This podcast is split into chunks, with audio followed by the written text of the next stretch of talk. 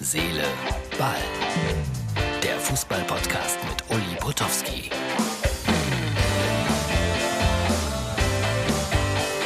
Herz, Seele, Ball. Das ist die Ausgabe für Sonntag. Ja.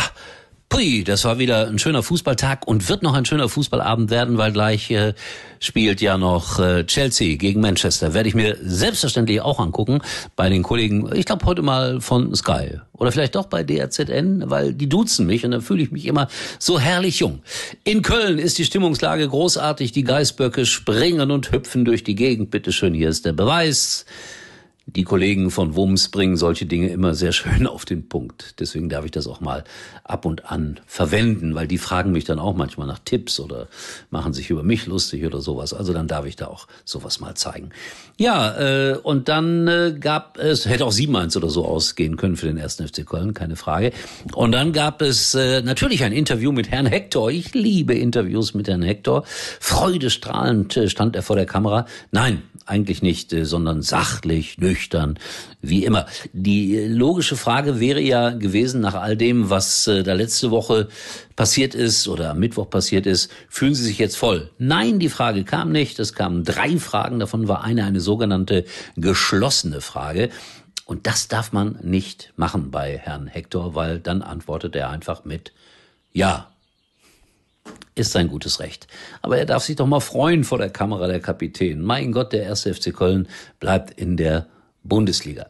Überhaupt äh, ein paar Erinnerungen heute sind bei mir wach geworden an ganz äh, alte Bundesliga-Zeiten. Denn der Wuppertaler SV war auch mal Mitglied in der obersten Fußballklasse und Preußen Münster haben sich für die erste Runde des DFB-Pokals qualifiziert. Übrigens auch Viktoria Köln. Und dann gab es eine ganz merkwürdige Geschichte im äh, Landespokal Sachsen-Anhalt. Da gab es auch ein Endspiel zwischen äh, dem Hallischen FC und Magdeburg. Magdeburg gewann 3-2.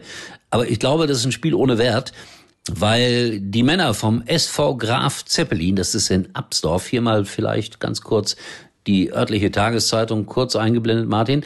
Äh, ja, die haben nämlich dagegen geklagt, weil der, der Fußballverband äh, äh, da in Sachsen-Anhalt hat gesagt, so alles wegen Corona so schwierig, wir setzen jetzt einfach an als Endspiel HFC gegen Magdeburg. Und da haben sich die äh, Männer vom SV Graf Zeppelin natürlich gewehrt und sie haben recht bekommen. Ich bin mal gespannt, was daraus wird. Eigentlich äh, ein Spiel ohne Wert, weil ich, ich kann es verstehen, die Männer vom SV Graf Zeppelin sind ziemlich weit gekommen und dann plötzlich heißt es, nö, jetzt sagen wir HFC gegen Magdeburg. Ja, komische Geschichte. Bin gespannt, wie das ausgeht. Ich werde das für euch im Auge behalten. Aber schön, dass sich der SV Graf Zeppelin derart bemüht, für Gerechtigkeit im Fußball zu sorgen.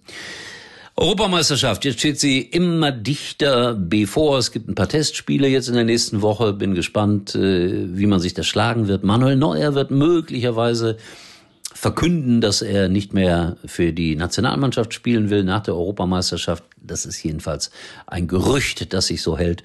Und äh, ich persönlich bin äh, und stehe bereit für die Europameisterschaft. Bitte hier mein aktuelles Foto vor dem EM-Emblem aus dem Fernsehstudio von, wann war's? 1988. Da hat RTL auch einen Teil der Europameisterschaft übertragen. Ja, kaum ein optischer Unterschied. Schick haben sie den Uli gemacht.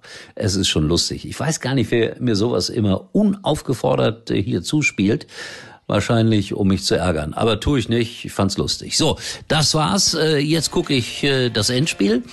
Und morgen gibt's dann ja noch eine Entscheidung zwischen dem VfL Osnabrück und Ingolstadt. Ich glaube, die spielen um 13 Uhr oder sowas schon. Gucke ich natürlich auch, äh, weil das könnte ja wirklich spannend werden. Ne? Aber 3-0 ist das Hinspiel ausgegangen. Aber ich weiß nicht. Da an der Bremer Brücke, da sind glaube ich auch ein paar hundert Zuschauer zugelassen oder sogar 2000. Da ist noch alles möglich. Hm. Wir werden das erleben. Äh, ja, erstaunlicherweise sehen wir uns wieder morgen übrigens mal Nummer 1 in der Hitparade. Eigentlich können Sie jetzt abschalten.